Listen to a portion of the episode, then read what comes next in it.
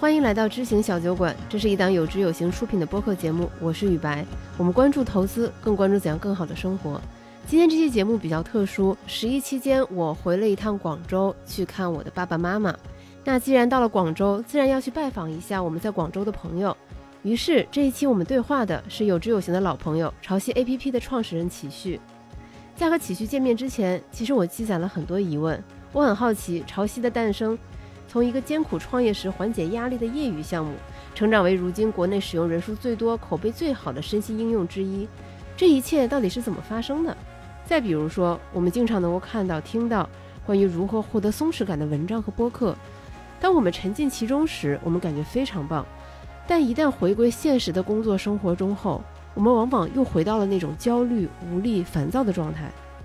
我们究竟应该如何填补这种割裂感呢？我同样对启旭本人感到好奇。作为一款以冥想、睡眠产品为核心的公司创始人，他是否会惧怕？如果自己焦虑、情绪化的一面暴露在外，会让用户对潮汐失望呢？这期节目录制于十一假期结束后的第一天，十月的广州迎来了最好的季节，满眼翠绿的热带植物，不冷不热，伴随着凉凉的风。今天我我们请到了潮汐的创始人启旭来做客我们小酒馆。嗯，Hello，大家好，我是郎启旭。哎，能抛出你之前那些稀奇古怪的想法中的一个吗？和你现在做的事情最没有关系的。在之前我做潮汐之前，我做过一个产品叫极简汇率，像呃极简主义啊，像这样一些东西，对我来说，其实我就一直都很感兴趣。所以当时做那个产品的时候，我就觉得有点像那种说，你面对这么复杂的状况，但是呃，你其实可以用很简单的方式去处理这一切。那其实这个是那个时候做这个产品希望传递的。就是让大家感受这个产品的时候，你听到这个名字开始，你对它就有个非常完整的认知，甚至你通过用这个产品，它不只是说解决你的一些功能性的问题，我我还希望说有一些私心在里面，就是有一些私货在里面，就是希望通过这样的方式去呃传达一些理念性的东西。嗯，对，所以其实这个某种意义上来讲，后面做潮汐啊，包括我自己做产品设计，都一直有这样一些想法在里面。那是你在第一份工作在金山时业余时间做的吗？对，就是这样子。看来这是工作非常的不饱和呀。没有，我觉得只能说金山是一个很好的公司。说得好。但其实那个时候不是的。呃，我觉得今天来看可能是那样子想，但是你换一个角度，那个时候我提供另外一个角度是，那是我一二年大学毕业。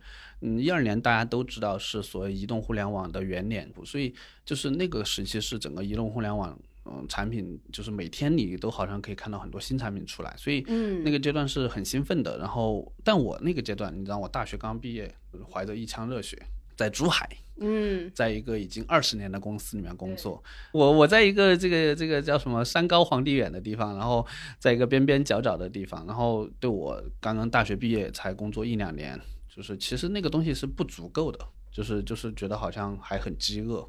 对，那个时候真的是每天。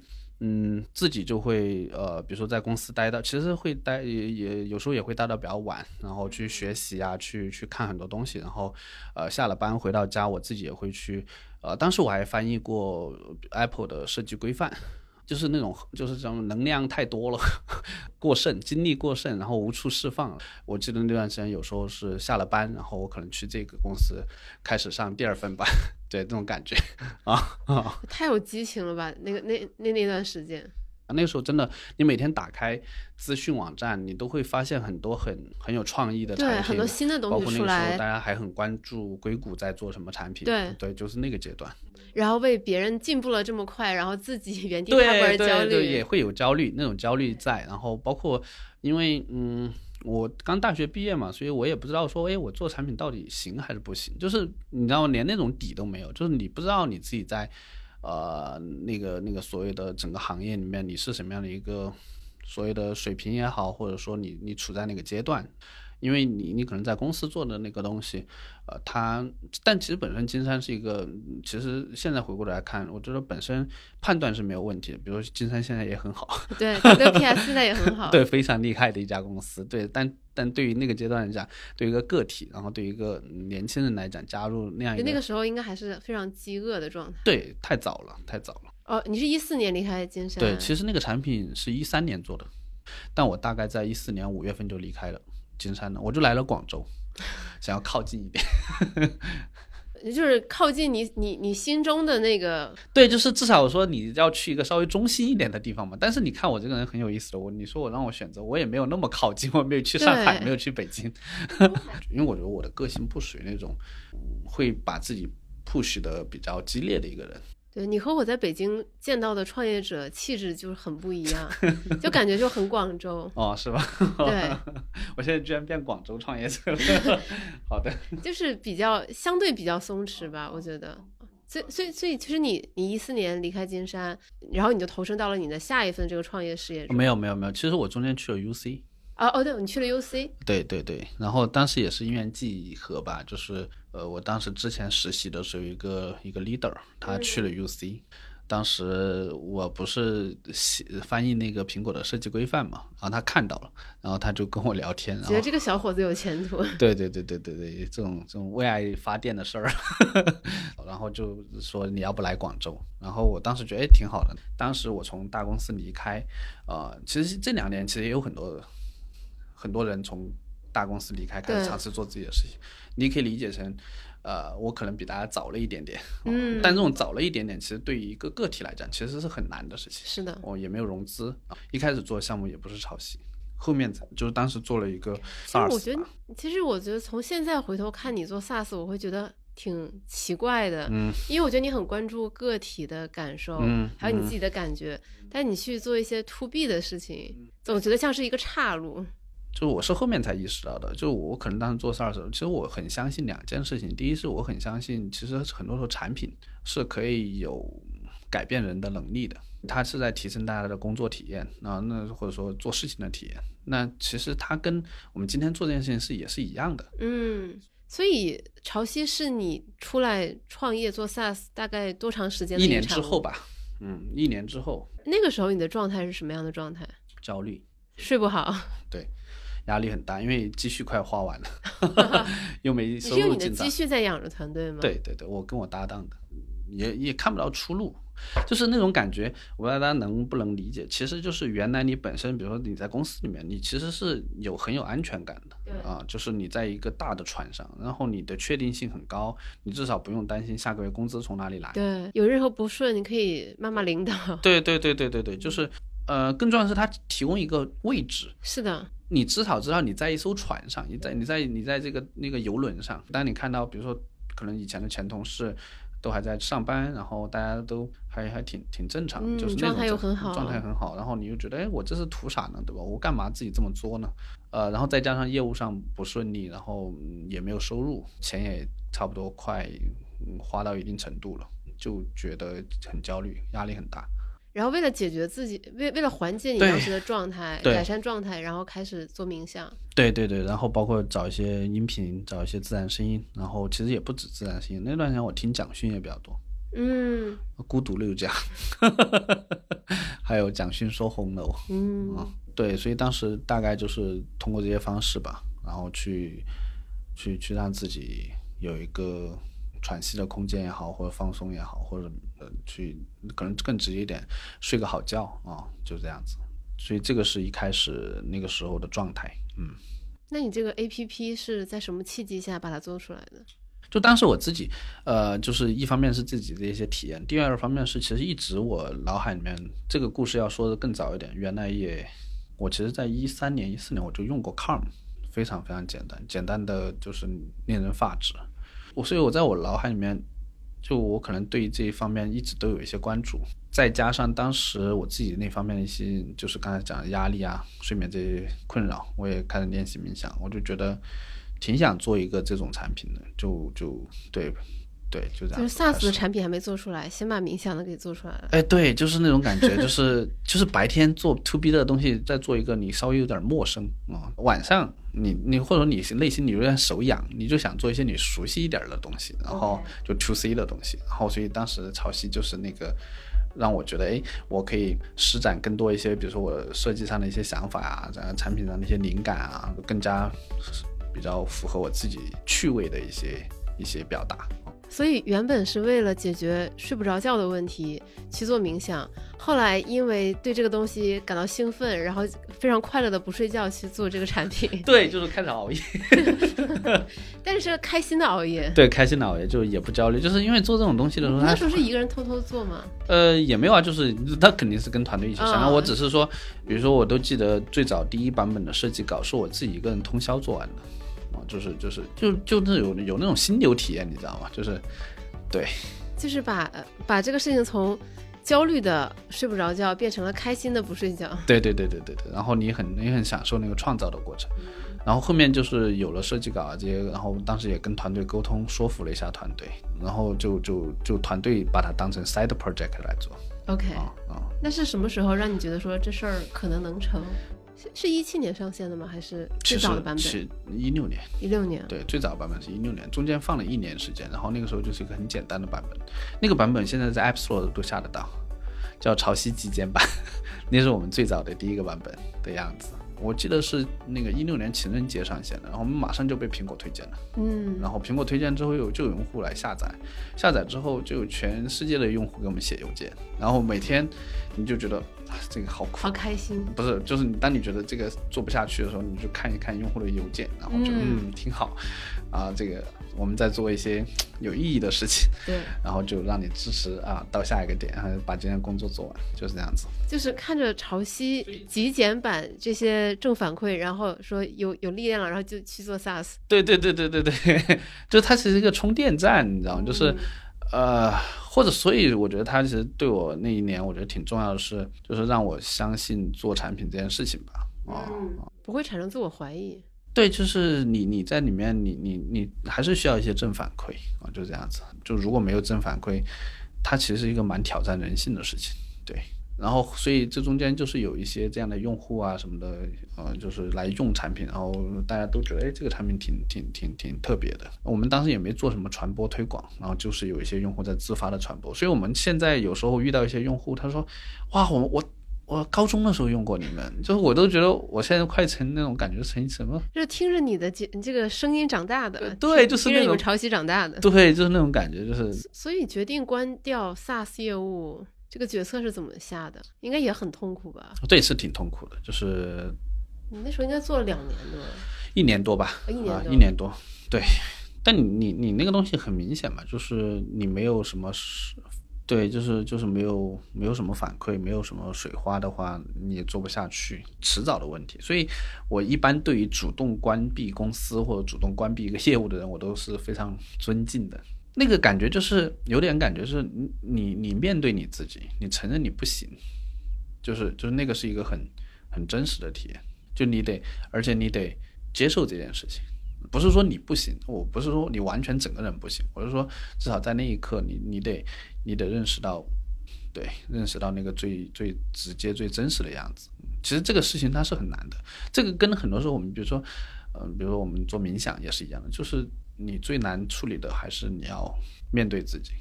那其实是当时是你们整个团队的人，大家都其实内心都有这个想法了，还是说你得一个一个说服他们？呃，大家都有隐隐约约都有这个想法吧。所以其实某种意义上来说，它也是一种释放，就是就是我得说出那个话，然后不做，然后就总有一个人要去当这个坏人。对对，大家都松了一口气啊，就有那种感觉。对所以最后你们是怎么样确定把潮汐作为你们下一个阶段的主要业务，而不是其他的这些项目？呃，其实很明显还是用户的反馈，这个东西它是不是让你兴奋，让用户喜欢？其实这个东西它是很明显的。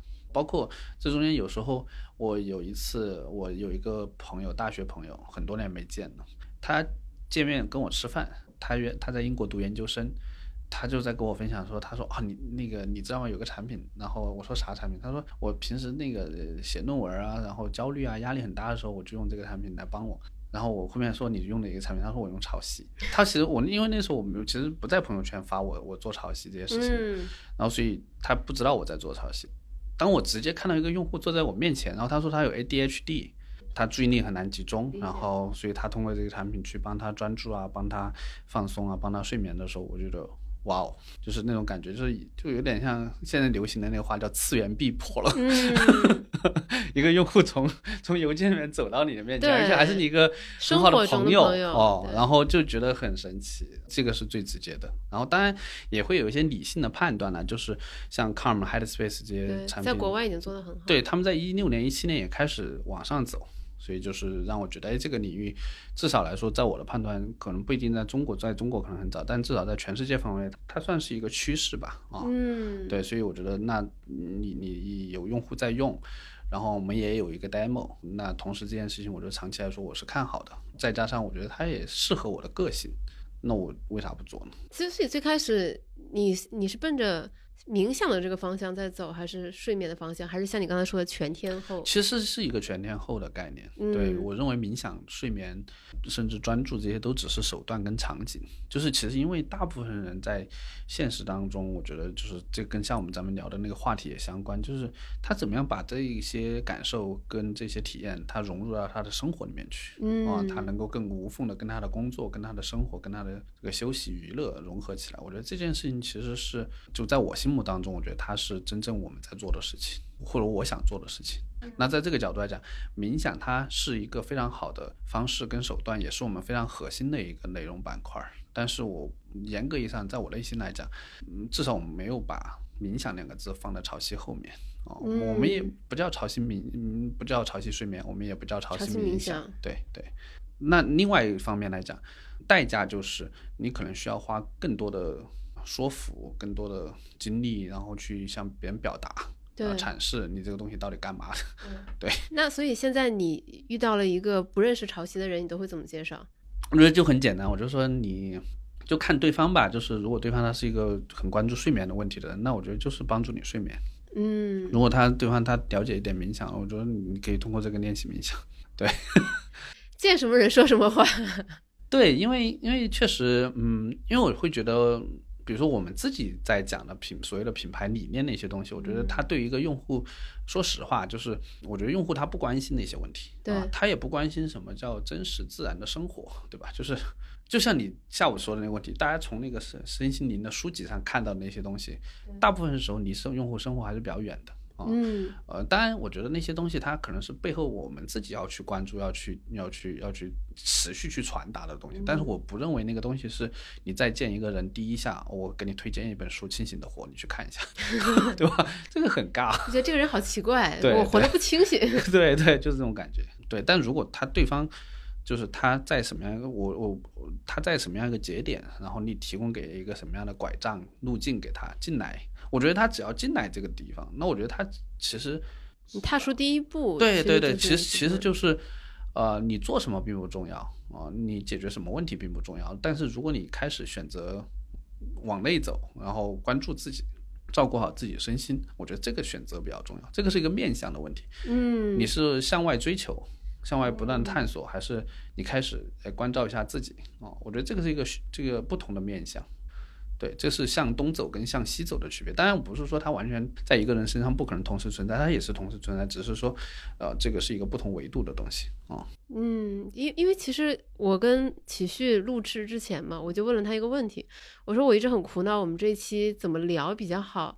因为我会发现很多呃聊冥想、聊心理、聊焦虑、聊松弛感之类的这些内容，或者是书籍，或者是播客，听起来都很好，然后、呃听众的反馈也很好，但是大家听完了之后好像就就结嗯束了。结束了。嗯对，嗯大家在工作生活中仍然是焦头烂额的，对好像这些内容并没有很好的指导大家更好的生活。包括前段时间我跟少南录的那期《倦怠社会》，其实反响也很好，但是我总会觉得说，它好像和大家的生活隔着一层，就包括像我们刚才提到的这些比较偏身心灵的书。呃，当然，我个人给他粗暴的这种归类，比如说十分钟冥想、清醒的活、能断金刚这些，这些书你看的时候你觉得很好，你看完了也觉得很有启发。到了工作中，你仍然会因为领导的不作为而暴怒，你会因为下属的偷懒而生气，你会为一个工作质量不高你感到焦虑。对，其实我觉得，我觉得，比如说我自己也是这样子的，就是真实的来说，就是我自己也会经常因为，就大家也可能都知道，你毕竟，比如说你你你你是公司的所谓的 CEO 也好，或者说这个角色也好，你肯定就是有很多就是达不到你预期，或者你焦虑、你压力很大的时候，包括你会生气。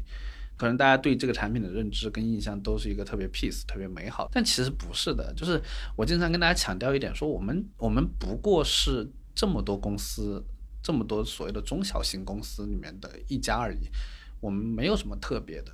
我们跟楼下卖个包子、开个包子铺差不多。你开包子铺，你要 你要面对城管，然后面对环保这些各种乱七八糟事儿。那我们做这事儿也是一样，你你不可能说有一个所谓的真正的就是所谓的世外桃源，然后就让大家就安心的专注的像匠人一样，你不需要操心那么多事儿，你只要把这个事儿做好就行。我觉得我没有那么大的能力，目前来说，我觉得给大家完整的去构建一个那么那样的一个场所。而且你你在这家公司的目前的位置也不只是一个吉祥物。对，所以就是就是，所以我我就会觉得就是就是这是最真实的状态。然后我觉得大家。我们没有什么特别的，然后其实反而我有时候我我前上周还在跟小伙伴说，我说大家觉得吸引大家来的原因是因为觉得潮汐很特别，或者觉得很所谓的很酷，但其实大家有想过吗？要做到这些特别跟很酷 背后。需要的其实恰恰是所谓的，我们要其实要付出很多啊，就不管是我们的自己个人时间，然后还是我们自己的创造，还是我们的热情，其实还是有大量的争吵摩擦。对，你不然的话，它不可能出来这些东西的。就是你，你比如说你要坚持一个东西，那你一定要放弃很多东西的。就是如果你要一直坚持一个东西，那你就要一直放弃很多东西。这就是我会觉得在我们公司我自己真实的状态。会有小伙伴和你说，就是加入潮汐很失望，觉得和他心中的潮汐不一样吗？啊，这个倒我没听到过，可能是我的角色问题。对，可能你角色的问题。大家可能肯定都会有，我觉得肯定都会有。真实来讲，肯定都会有。对，呃，所以这是刚才讲的，就是那种，就是就是所谓的你的形式，你在做这个事情的表面，跟你自己真实的样子，这中间它永远是它不是那么环环相扣的，它不是那么那么贴合的，它一定是有裂缝的。然后那个裂缝你怎么样去面对？然后包括你怎么样去呈现给你的，就是我也困惑，我我们怎么样把这件事情呈现给我们，比如说候选人，候选人可能还好一些。我们那比如怎么样呈现给用户？因为用户对你们的想象肯定也是那种 peace and love。对，但是就是这样子。但是但我会觉得，其实后面反而我会觉得你也有另外一个收获。我会觉得其实这也属于我自己想太多了。嗯啊，就是其实大家 who cares。对吧？就是这样子，就是其实可能还是自己想，就是某些层面，你换换换个角度来说，其实还是我上次也跟你讲，比如说我原来录播客，我会觉得，嗯，我可能会紧张，压力很大，或者说我不知道怎么，怕自己说错话，对，怕自己说错话。但其实你到最后，你真真的仔细去分辨那个想法，其实下面是你的，你其实还是有 ego 嘛，嗯，啊，就是这个东西。所以别觉得一个人天天在台上讲话，他 ego。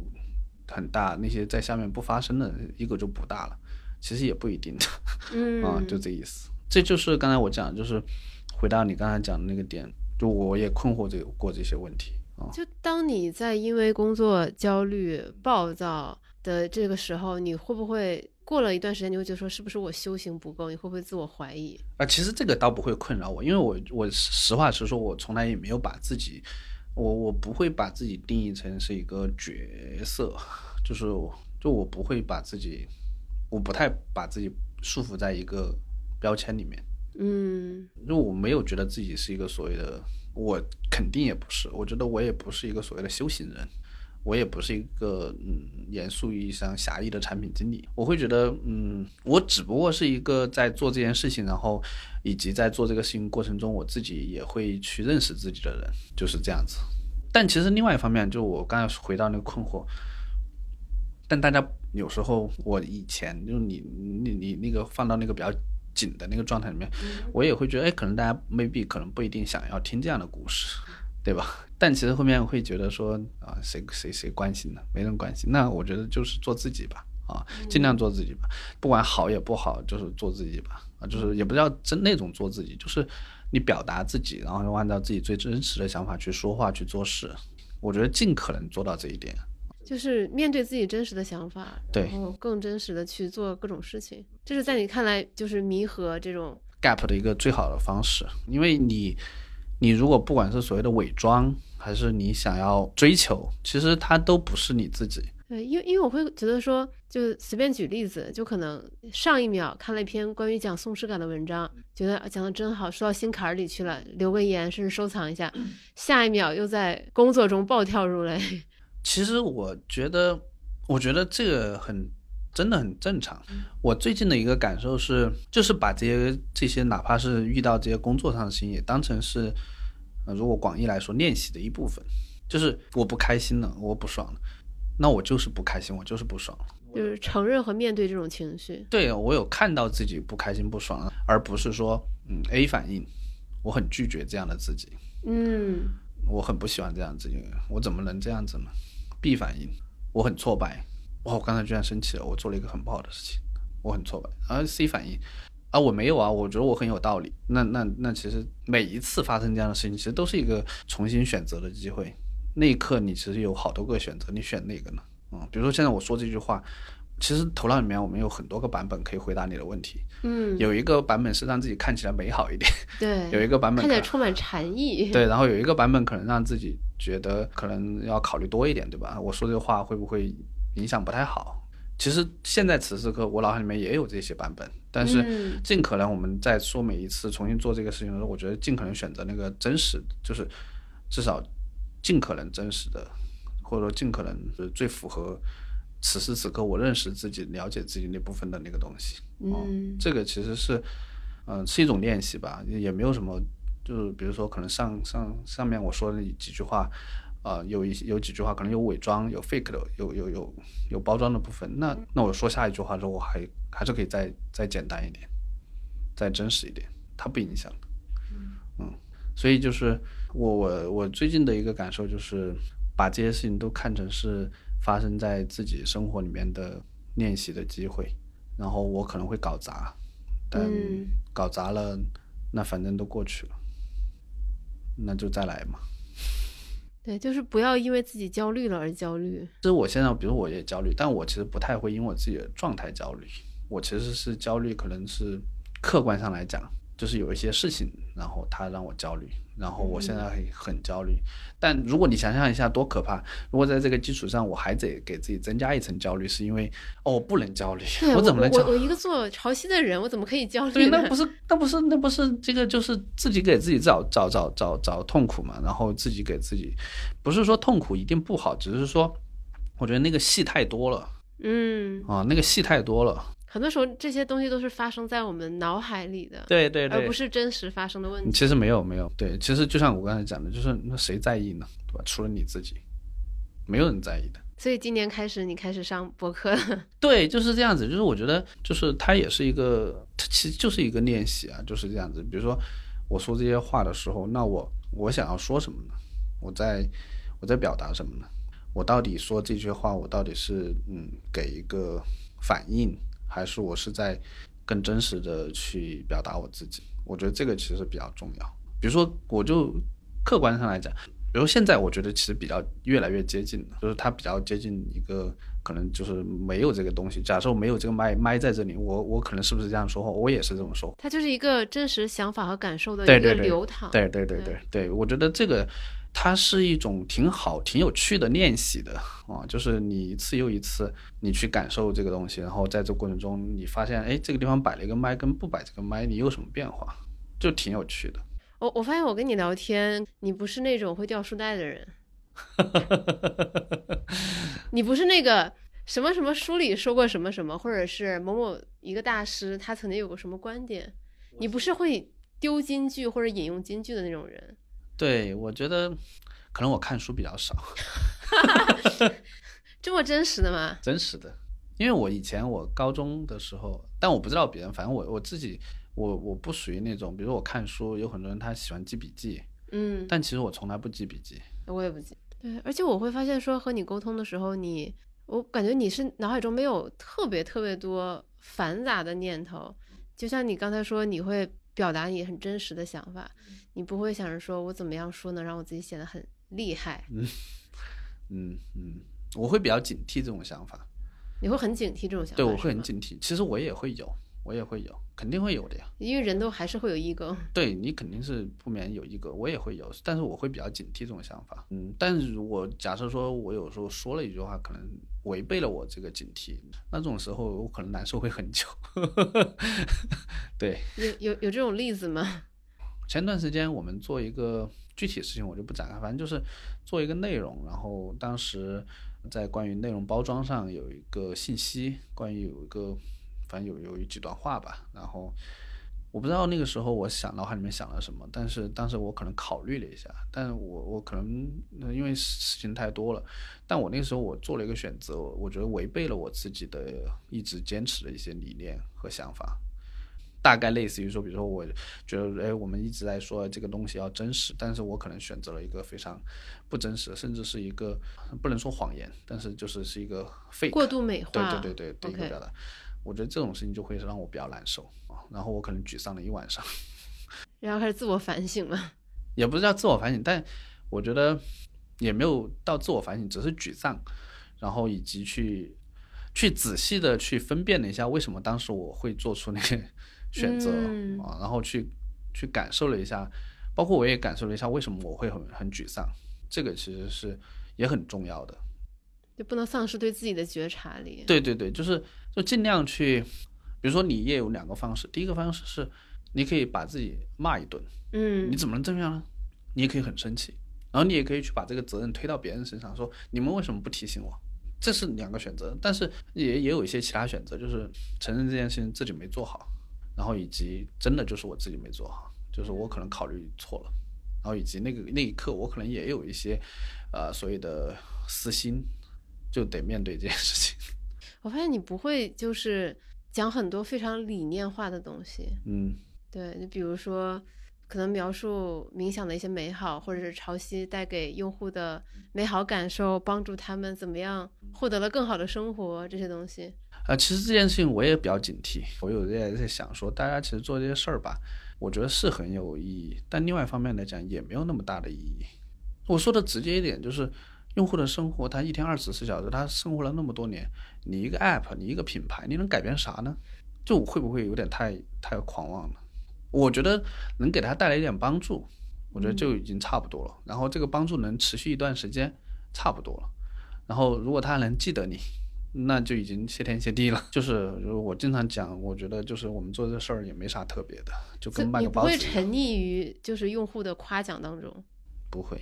反而我有时候会觉得，嗯，有有不同的状态吧。有时候你太焦虑的时候，其实你是你对于这种反馈有时候是有点，就是嗯，就它会增加你的焦虑。另外一方面，就有时候你也会觉得确实很开心，很受激励。但是我会觉得，我这么说吧，比如说我们做这样一个产品，其实是鼓励大家更真实、自然的去生活的，对吧？嗯。但它不是一个梦，它不是一个 bubble。它也不是一个所谓更酷的，或者说更更好的生活方式。就如果是那样子的话，其实它还是在原来的逻辑里面，就只不过就是就是这个就感觉是上个月流行飞盘，这个月流行露营，啊，就是它还在那个逻辑里面。所以我的意思是说，就我不太想要把这个事情变成那个样子。所以你们既不叫潮汐冥想，也不叫潮汐睡眠。这个也也有一定关系，但是核心的想法还是刚才那个，就是就是我觉得有时候其实也没那么重要吧，就就是这样子。嗯，就我觉得保持这一点是很重要的，因为因为我会觉得，比如说我做这个产品，那如果我做这个产品过程中是增加我的 ego 的话，其实我觉得那就那就太错了，那反而我觉得那就我就应该把这个公司给关了，甚至我觉得，对我觉得这个不是一个好的事情，用户他也能感受得到。对，另外一方面来讲，其实用户是很敏感的，对啊，他也能感受得到。所以那如果是我我我其他的品类，我觉得也许不是这样，但我觉得对于我们这个方向来讲，我觉得这个是比较重要的。但是你这个方向很多品牌它都会做很多的品牌宣传，描绘美好生活，而这个美好生活可能就和你刚才说的这些流行趋势。所结合对，所以其实这个事情，我说实话，我觉得包括我们也也也也会也会去做一些类似这样的事情，也不是完全不做。比如说，我们做我们也做线下活动，或者做了一个冥想活动，就是我我觉得我们是不是带着一个更好的觉察去做一个选择？就是我做这件事情是到底是增加，就举个例子，我们做这个东西到底是事实上是增加用户的焦虑，还是减少了？我只是在引起他的兴趣，但是有点像刚才我们说的，你我把它吸引过来了，但我吸引它的目的是什么呢？对吧？就是就是那个东西，其实是我觉得是重要的。我们也不能把这个东西又变成新的一个梦，新的一个一套逻辑，然后编织一个美梦，然后到处传播。对对对。但但那种故事，你不得不承认，确实是传播力更强。怎么去做这个取舍？这就是我刚才说的，你要坚长期要坚持一件事情，你就得 放弃一些东西。包括我也是听你之前上的一期播客才知道，说你们的声音里边那个鲸鱼声音，你们是经过了怎样的精挑细选，然后选出了一个可能更贴近于目前大众审美品味且会让你很喜欢的一个声音。但是你们好像并没有去讲这件事情。对。呃，我觉得这也有客观的部分，就是嗯，没有时间精力去讲，没没人能讲好。对，专专注的做产品是吗？对，其实这也也也，其实有很多东西，它不是一个，就是也没有说一定是一个所谓好像很有智慧或者说很很坚决的选择，它有也有很多实际情况。比如说你你我你原来做新闻的，你受过的专业训练肯定就是就我不是说你，就是这一就这一类，就是大家受过的专业训练，从单点攻击变成了群体攻击。那我得 小心一点。对，就类似于大家肯定都接受过一些专业训练，就是说所谓的对吧？你报道的客观真实啊，或者 whatever 这类似这些东西。但是，比如你长期，当你明天就是想不到选题的时候，对吧？当你当你这个这个月数据就是不是很好看的时候，你就是我们是不是还能够坚持那个标准？这个其实就是每天我们都要面对的问题。所所以，我刚才问你的那个问题，你现在最大的焦虑是什么？我最大的焦虑，我最大的焦虑就跟大部分公司的创始人的焦虑差不多。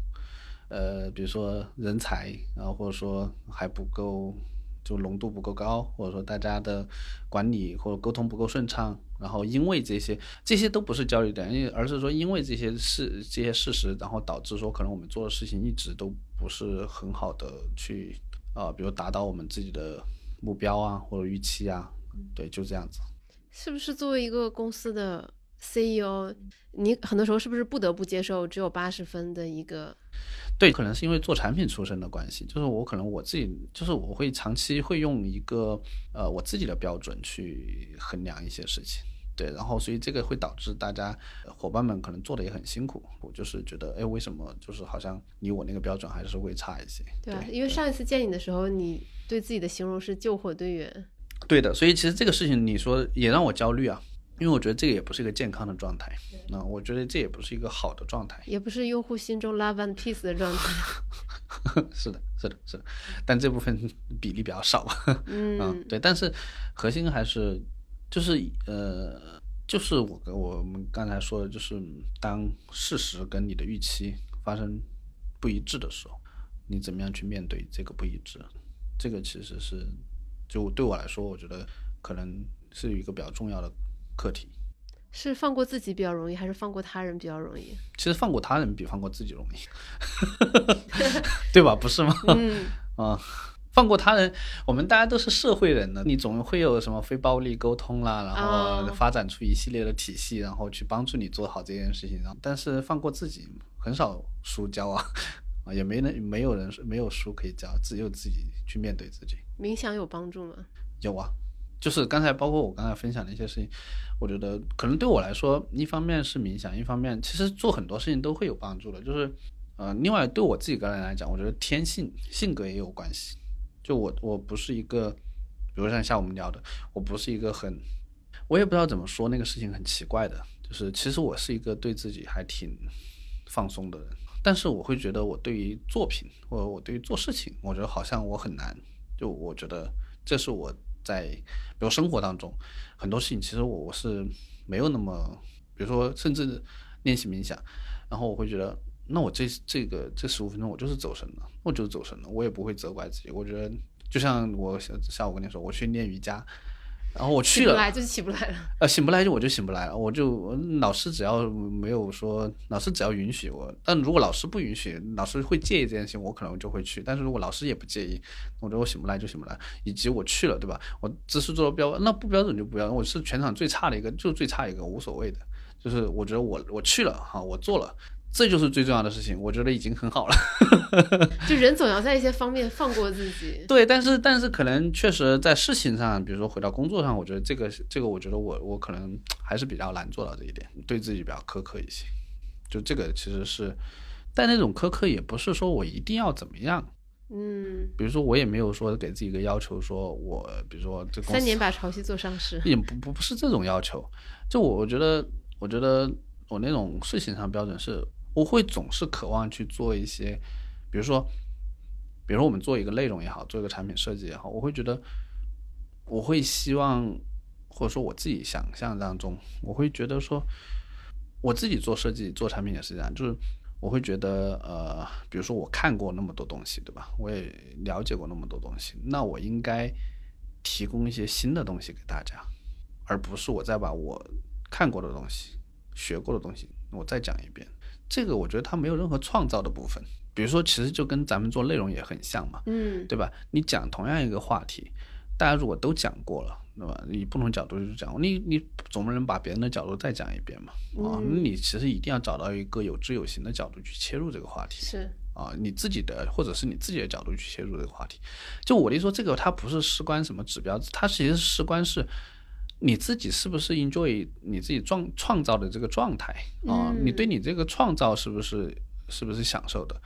我不是说所有事情都这样，但我只是觉得，如果当我们工作里面做的大部分工作，它都没有带来一些新的角度的时候，我会觉得其实那个就变成了任务，那个就变成了，我觉得那个不是我理想当中工作应该有的样子。就我会希望工作还是应该创造的成分大一些。呃那现在潮汐算是正式的年龄是五年了，五年，嗯，对，那它现在还是一个会让你兴奋、让你雀跃的这么的一个产品吗？呃，一半一半吧，就是一半是它也就像刚才说的，就是它会有很多时候让我会觉得，比如说我有时候打开这个产品，我也会焦虑，就是那样子，就是你会看到很多可能，因为是你的作品，所以你会焦虑吗？嗯、其实是不是我的作品我会焦虑，而是我会看到有很多可能，嗯，它还需要去做一些调整，做一些变化。它不一定是增加，它有可能是减少。对于用户来说，它可能是一些门槛，或者说对于这个需求的满足上来讲，它可能还没有做得很好，就类似于这样的一些事情。另外一部分兴奋的地方也在于说，也会有兴奋的地方在于说，哎，好像他确实在做一个比较特别的事情。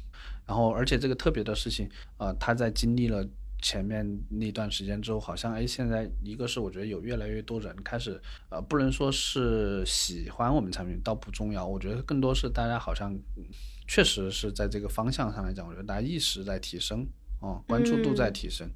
然后，那我们在这个领域里面，我觉得也在做一些尽可能做一些比较创新的东西。哦那我觉得这个其实还是比较好的。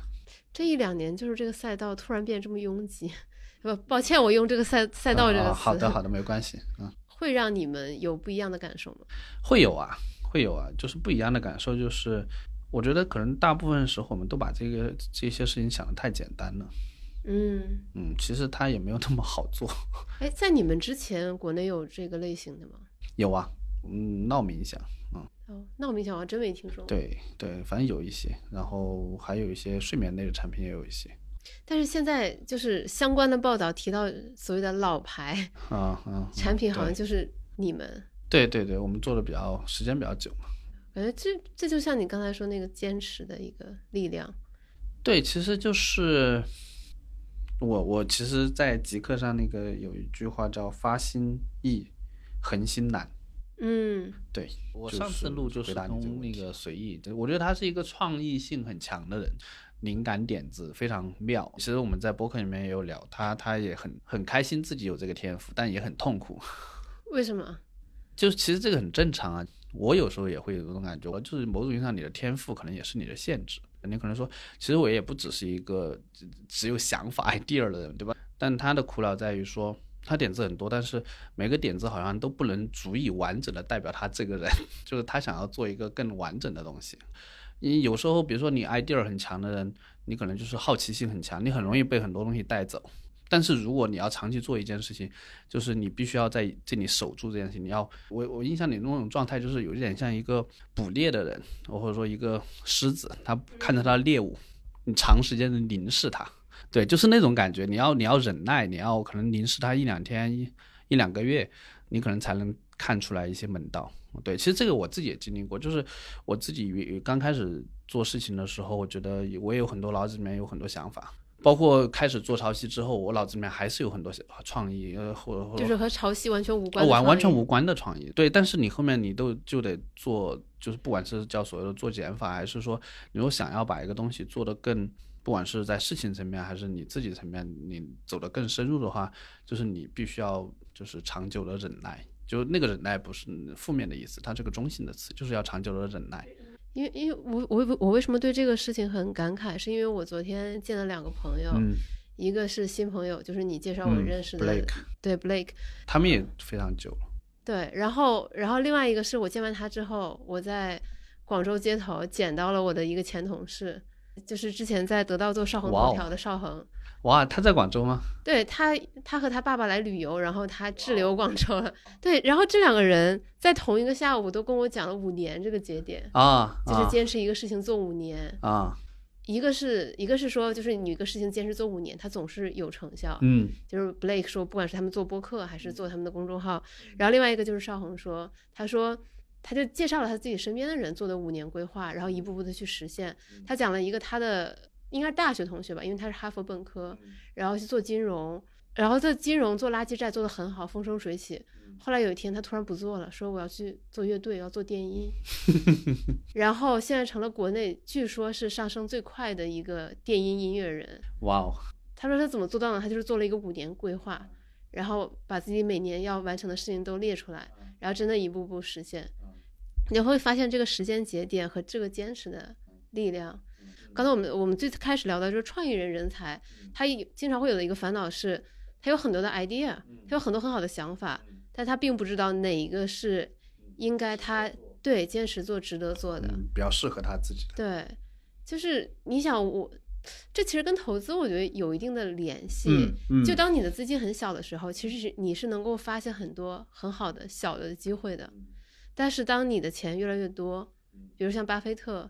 你就必须要找那种大的好的承载得起，对 他要承载得起这个量大的好的机会，所以这也是为什么很多基金经理他管的规模大了之后，业绩反而下降了。对，因为他不再有那种灵活性、锐利程度。对，那其实你看到了，其实换算成人，那人的本金是什么？其实就是时间。嗯，你怎样找到值得你投入一生，也就是最大本金的这种大的好的机会？我觉得这是一个很难的事情。对。我觉得我我我觉得你这个角度还挺特别的，因为我我其实从来没有这么想过这个事情。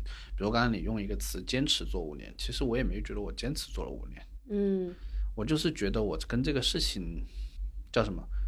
我跟这个事情搏斗了五年，死磕了五年，不叫搏斗，不叫死磕，就是就我的意思是说，呃，我可能也其实反而我有时候在想，我是不是目标性比较弱的一个人？所以所以其实。我我也没有觉得，就很多人也问我说，为什么我做这个事儿做了五年？我真的一时半会儿我想不到一个词，因为我也没觉得我自己在坚持。因为如果是坚持的话，而且也没有出现可能更值得做的事情。哎，我觉得这个可能是一个选项，就是或者说，我觉得当下就这件事情，我觉得它还有挺多值得我探索的事情。哪怕是我在通过这做这件事情在认识自己，我觉得这个其实就一个非常值得我去。或者换句话说吧，如果我做其他选择，可能我都比现在轻松一点，轻松的很多。但其实可能是只有这一件事情会让我其实无处可逃，我必须要去尽可能认识自己，面对自己，就是就是这样子。因为因为比如说，我觉得这个是我没办法，就是其实也是这个它吸引我的一个点，或者说我觉得我为什么还在做这件事情的原因，对。就感觉这个听起来很像一个就是召唤，一个 calling，让你一直在做这个事情。对，但那种召唤跟 calling，它不是来自于一个所谓的宏大的 mission，而是来源于我觉得，我觉得在做这个过程中，我我觉得，嗯，虽然很难，那但我觉得其实是在尽可能去认识自己、了解自己，然后甚至，因为我觉得我我有时候，比如说一些朋友，包括一些身边的人，也会觉得，其实我也肯定不是那种嗯不聪明的，就或者说我其实肯定也聪明的，但是其实有时候聪明的问题在于，你其实有很多个方式去逃避你面对的问题。嗯对，其实这恰恰是问题。但我觉得现在做这件事情，我觉得我没有办法去逃啊，去去去躲避那些不舒服的东西。所以刚才说的，比如说前面分享的，就是我为什么觉得还是要尽可能真实的去了解和面对自己，是因为其他的方式都不管用，它也不奏效。就是我经常，我之前经常开的一个玩笑是，比如现在我们在开一艘船，然后这个船长他突然不想开船了，或者觉得压力很大，他开始酗酒，他酗酒开 party，然后他开始什么纵情享受，但结果第二天酒醒了，party 结束了，他一觉醒来，他发现他还在海上，嗯他还得开这个船，就是这就大概是这样的感觉。然后所以就也回到你刚才也在分享一个话题是，其实我不认为工作跟生活，或者说嗯工作生活包括所谓的冥想的练习或者身心的这些探索，它其实完全割裂的。比如我现在，比如公司发生这件事情，其实你换一个角度来想，我又真的重要吗？就是我的意思是说，我的意思是说，其实我也只不过是被安排了做这个事情，就是那我被安排了，那我就把自己的事情做好嘛。我现在没做好，那我那我下一次再做嘛。其实我觉得就是这么一个事情，我我会觉得我自己的现在，当然也有可能我，我其实这个人我有我有时候也会去做一些那种思辨，我觉得这也有可能是有一个我自洽的或者说自我合理化的一个方式，也有可能。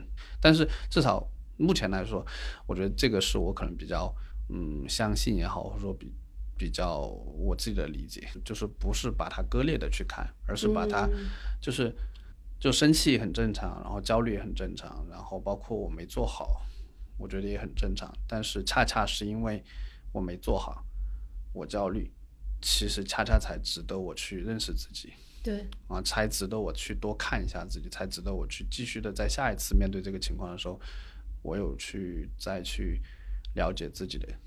所以这个是我现在我会觉得，哎，我觉得那如果是这么来说的话，那没有比没有其他方式比这个方式更能够探索和了解自己探索。自我，对，因为因为你每天面临的反馈实在是太多了。嗯面临的这种落差实在是太多了。就像我早上讲的那个事情，就是当这个东西它变得往外演的时候，有一些部分它一定是不受你控制的，对对吧？比如说我们现在做到这个阶段，然后一定会有品牌方，你哪怕不主动联系，也有一一些品牌方或者伙伴，然后找你想要跟你合作，这就是一个诱惑呀。其实这个你要去回到你内心，然后要去拒绝对方，或者你做了，对吧？其实这又就是一个面对你自己欲望的过程。就是就是这样子。所以其实我我会觉得这个它就是一个很好的方式。对我我你刚才讲完之后，我突然意识到，其实很多时候问题的答案不是说，比如说我们现在聊天，我们今天录音的这一天是国庆节后的第一天，对，对，很多人会说，我刚节后综合症对节后综合症，就是之前你觉得七天有多么短，现在就会觉得七天有有多么漫长。啊，对，但是其实你认识自我、探索自我，它不应该是在你休息休假的时候对对对对对对对它不应该只是在那个时候进行的。对对对当你在工作中，当你在跟各种事情、是的人物打交道的时候，其实都是在做这个事情，对对对你都在探索自我、了解自我。对对当你发现自己的情绪感受不受控制的时候，对那个反而是你可以停下来思考一下、觉察一下，我为什么会有这种感受的时刻。对，甚至你那一刻你没有停下来，其实这也是一个很好的练习，就是或者说你你其实也可以去当成是一个观察自己的机会，对吧？嗯，就哪怕我们读过那么多书，然后练习过那么多次冥想，然后那一刻该生气还生气。该生气的时候还是生气了，那那一刻你发生了啥呢？其实也是一个很值得思考的问题对，因为因为这会让我想起你的那个微信签名嘛，啊，呼与吸之间的这个潮起潮落，对潮起潮落。对对对，其实呼吸这个事情，呼吸就是这种深度呼吸这种事情，我们不会把它分为休息时和工作对时，是是是是它其实是每时每刻都在发生的一个事情。，是的，是的，对，自我觉察、自我探索，我觉得也是一样的。也是一样的，也是一样的。不要不要在忙碌和工作或者是一些心烦意乱的时候，你关闭了自我觉察的这个大门。对，所以其实之前有有有有有一个类似的事情，就是经常不是大家就，尤其是咱们这个是一个金融相关的嘛，还是 回来一点，就大家都经常探讨所谓的财富自由，对吧？对，就我一直都，我真的我很多年前我就一直觉得这个事情很奇怪，就是为什么大家要把，就是好像觉得财富你要获得多少钱这件事情，好像是一个比自由更简单的事儿一样。就是我不知道我有没有讲清楚那个点，就是就是我觉得就是，嗯，如果你想要获得一个有空间的生活，其实你随时随地都可以，它甚至是一个更难的事情，甚至是一个比你赚多少钱更难的事情，它是一个需要你可能一一直要做的事情，对，但反而你说你要挣到多少钱这件事情，其实我觉得他虽然我也没有那么多钱，我也我也很穷，然后，但我觉得我我并不会觉得这是一个好像比那件事情更困难的事情。呃，我个人的一个感受啊，但不一定对，可能每个人情况不一样。嗯可能是你设了一个目标之后，它会让你现在的生活变得相对可以忍耐一啊些，啊啊！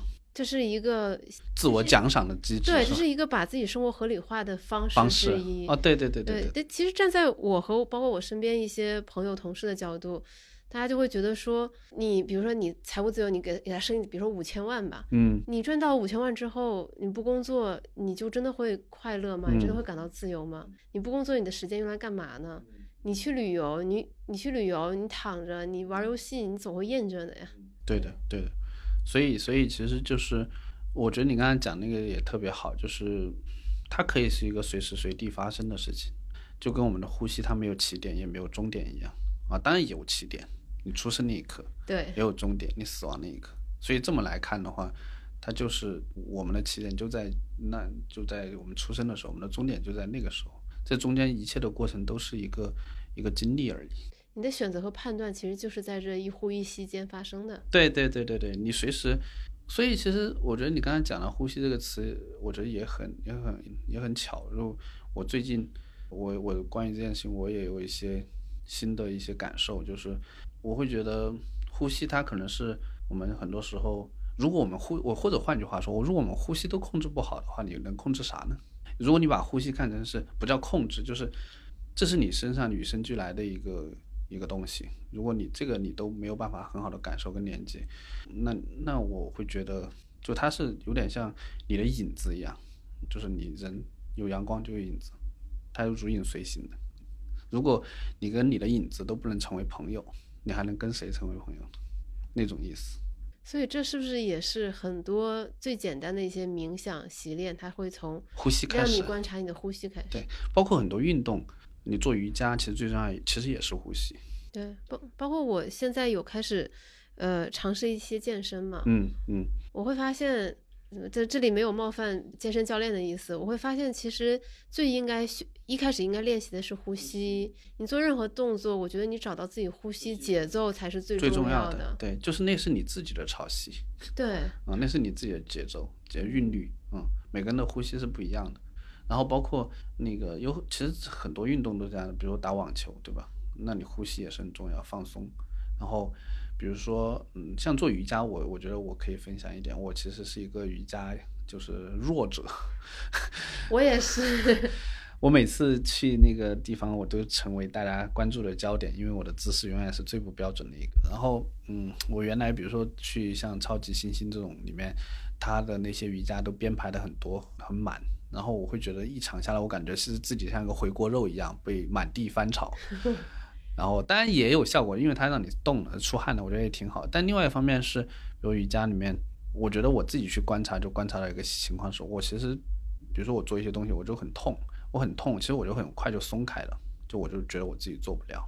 但其实那个那一刻，恰恰是你应该多再做一会儿的最大的理由。你要感受你想要逃离这个痛苦的感觉。嗯，怎么怎么感受呢？其实就是你要开始去感受你的呼吸，你尝试把你那个肌肉、那个那个胳膊你放松一点，那它可能就没那么痛了，或者说它也痛，但是你没有那么难受了。这其实你看不跟我们很多时候面对很多问题一样吗？嗯，你如果把它看得越紧，它越痛；你盯得越死越痛。你要自己去睡一觉，你再大的气，对吧？你能生一个晚上 也不可能。所以其实，嗯，就就找到那个节奏，嗯，比较重要。其实包括包括像那个做事情也是一样，比如说你该该扩张的时候，你可能要扩张，然后该多招人的时候你要多招人，但你可能该收缩的你也要收缩，该放过自己的时候也要放过自己。该放过自己的时候放过自己，对。但其实这个事情是很很难的，有时候你要花很多时间去，你可能看到过这句话，但你要隔很久你才反应过来，哦，原来是这个意思。比如说我们刚才下午也在聊，比如放松，对吧？嗯，就大家今天都在讲放松，其实我们也讲放松，都在讲松弛感。对，对我比较警惕。对，但我回来一点就是，就是比如像最近我的经验就是，我本来也觉得我自己个性是一个还是比较放松的人，这种当然可能只是唯一有个 bug，就是也叫 bug 吧，就好像事情上标准比较高，所以就导致大家觉得我很紧。但其实我最近就会觉得这种这种长期的这种状态，这种嗯。就是你在意识层面或者是在精神层面放松，你可能也也会有很多方式去调节。但其实如果你长期在一个这种状态里面，比如你的身体它还是会紧的，嗯，所以其实它是一个需要同步去做的事情。就是你你的意识和肉体，对你应该让它达到同频同频的状态。同频对，然后否则的话，嗯，所以其实这也是像你刚才说的，我觉得你那个问题也挺好的，就是大家可能很多时候去练习冥想，他可能有一种状况就是就是你刚才讲的，比如说我们可能就是在头脑层面，在意识层面，我可能去习得了这些东西，但其实你的身体还不会，就是有点像你学自行车，你也知道该怎么骑，你头脑层面该怎么，但你身体还不会。啊，然后你身体还不会的时候，那其实这个事儿你就不会。对，这个就让我想到我是第一次去滑雪，他跟我讲了很多个技术动作。我知道这个身体要往后沉，对你上身要往前，然后呢，你你你你你重心要重心往后，对对但是你的身体是不听你对对对对意识控制的，对对对对然后就很容易就会摔跤。对对，所以其实我会觉得，嗯，就是就是为什么叫身心，就是这个是高度相关的，甚至我会觉得，嗯，就大家多做一点这种运动，但那种运动不是说你一定要去健身。就是嗯你可能多跟你的身体连接一会儿啊，这个事情其实比较重要。我其实也是最近才深刻感受到这件事情啊，比如说去按摩，然后那个按摩的师傅说：“哇，你这个肩颈好紧啊，紧的不行。”那一刻我其实对挺挺难过的，就是因为我在想，我以前可能大学的时候，我觉得哎那个时候虽然我也不怎么运动，但我觉得哎那个状态啊，包括那个身体的感受好像跟现在不太一样，所以现在进入养生阶段 就接受自己进入中年的事实。啊。好的，谢谢你提醒我。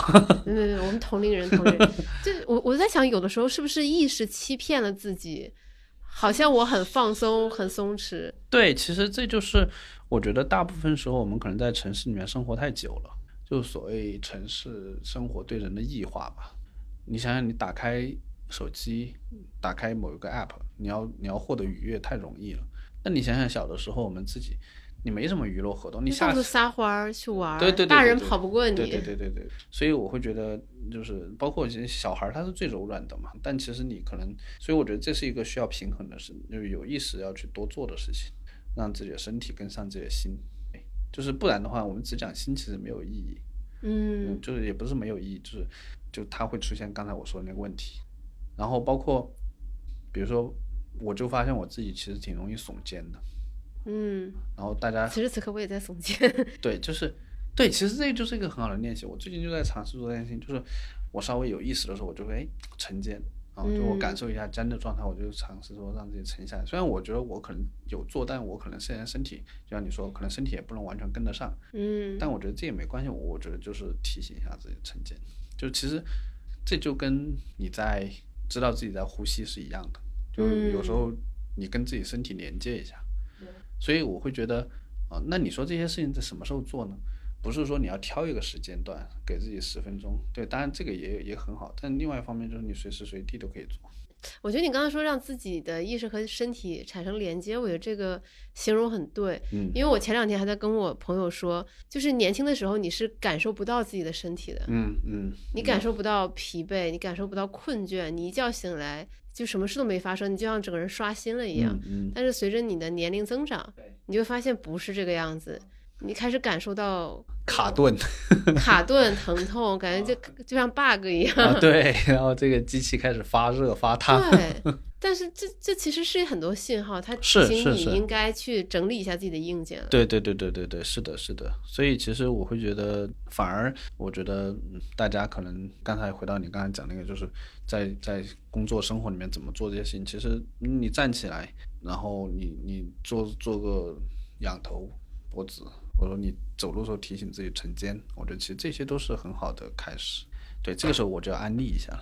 安利什么？我们我们最近做了一个功能，哦，就是手，就是一看看云。个是是这叫叫什么小组件？对小组件，然后我们我当时我们就有一个同学有个灵感，他说这上面可以放一些画，然后我们在想放什么话，我就说哎，那可以做一个类似于说嗯提醒大家看看云，还有类似于说呃发会儿发会儿呆，嗯。休息一下，嗯，有时候月色真美。比较夹带私货那种，然后有时候是那个早上的时候，就是哦，还有说做做拉伸，还有类似于说就是站站起身来啊，就站一站，就类似于这种养生 tips。其实这种小提醒是很管用的。对对对对对对对对都是我觉得都是工具，怎么样让我们的生活变得更好？对对对，就是它其实就是在你生活当中，比如说你可能在开会，对吧？我哪怕我现在没有云，我们说看看云，哎，其实这也是一种很好的提醒。对，就是这个是让我们自己跟一个就是保持连接的方式吧。对，所以我我其实这是我们最近我最喜欢的一个功能，我见人就推荐。我觉得这个侧面还反映了另外一件事，就是一个东西它做出来，你喜不喜欢，让不让你兴奋，他其实都、对，是是您本能感受，对对对，您能感受得到的。对对，这个就是叫什么罗罗老师罗永浩说的一个一个这个手艺人的这个骄傲和自豪。对，这现在现在潮汐五周年，未来五年，你觉得再过五年他会变成什么样子？希望他还活着吧。这么朴素的愿望吗？那他活着，他肯定就比现在好呀，真的。我我以前回答这种问题，我可能还会想，哎，这个如果是投资人听到这话该怎么想？我现在在想说，我觉得挺好的。如果我们能活到在五年之后的话，投资人也应该还是比较开心嘛。可能没挣么没说实话没挣什么钱，但是我觉得这么一个事儿，能能能再再再给大家服务五年的话，我觉得也挺好的。哦哦，当然可能钱还是要想一想的。还要想要怎么赚钱是吗？对，我就说这个投资人的回报还是要关注的嘛，嗯 不然咱们这个这个这个我们这是在一级市场。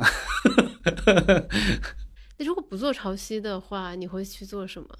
嗯，没想过，我以前有想过，但我现在没想过。我觉得可能也没有什么，就我觉得找到自己适合的那件事情比较重要。原来我可能会标签化的说，哎，可能我想去做摄影师，但我就觉得说，那真的也是我喜欢的吗？也不一定。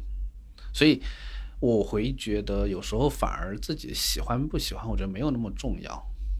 反而是你选择什么比较重要，就是你选择让自己跟什么东西放到一起，你选择在一个什么样的事情里面，你选择在一个什么样的环境里面，其实这个它反而会塑造蛮多的东西的。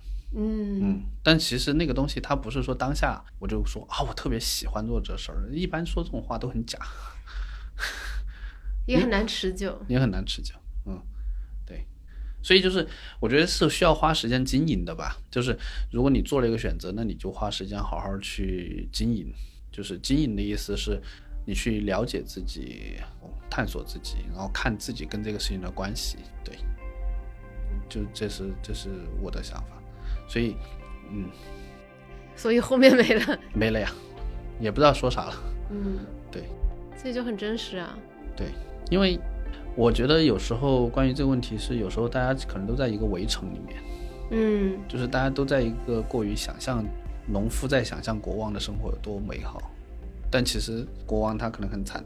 对，国王可能在焦头烂额。对呀、对，所以就是其实就是当下就给了这件事情，那就把这件事情做好吧。而且而且，我觉得这今天聊天一个很大的收获，其实就是很多的自我认知、自我探索，它是就是发生在此时此刻，在我们的一呼一吸间。对对对对对，就是你说什么话，你做什么选择，其实都是有那个有那个嗯有那个更大的背景的。我们有没有看到那个更大的背景在发生什么事情？我觉得这个比较重要。我我有时候也会觉得，比如说我说这些话，我们肯定不可能做到百分之百的真实，嗯或者做到百分之百的某个东西，但尽可能去贴近它，向往它。我觉得这个其实是可以去追求的。大概这就是我会觉得，就很多时候，对，这是我的方式吧。啊，我自己在尝试练习的方式。所以回到刚才一开始问的一些问题，就是我焦虑吗？我也焦虑。我有压力吗？我也有压力。但是，那尽可能真实的去看到自己的一个状况，尽可能看到自己发生了什么。然后，如果身体没有照顾好，那就花多一点时间照顾好身体；如果没有照顾好别人，那就下次照顾好别人。以后多努努力，弥补一下，弥补一下。好，谢谢齐旭。这就是今天的全部内容啦。如果你喜欢这期节目，欢迎你把这些节目分享给你的亲朋好友。如果你想进一步学习投资相关的内容，欢迎你下载有知有行 APP。如果你喜欢我们，请务必去 Apple Podcast 给我们打一个五星好评哦。我们下一期见。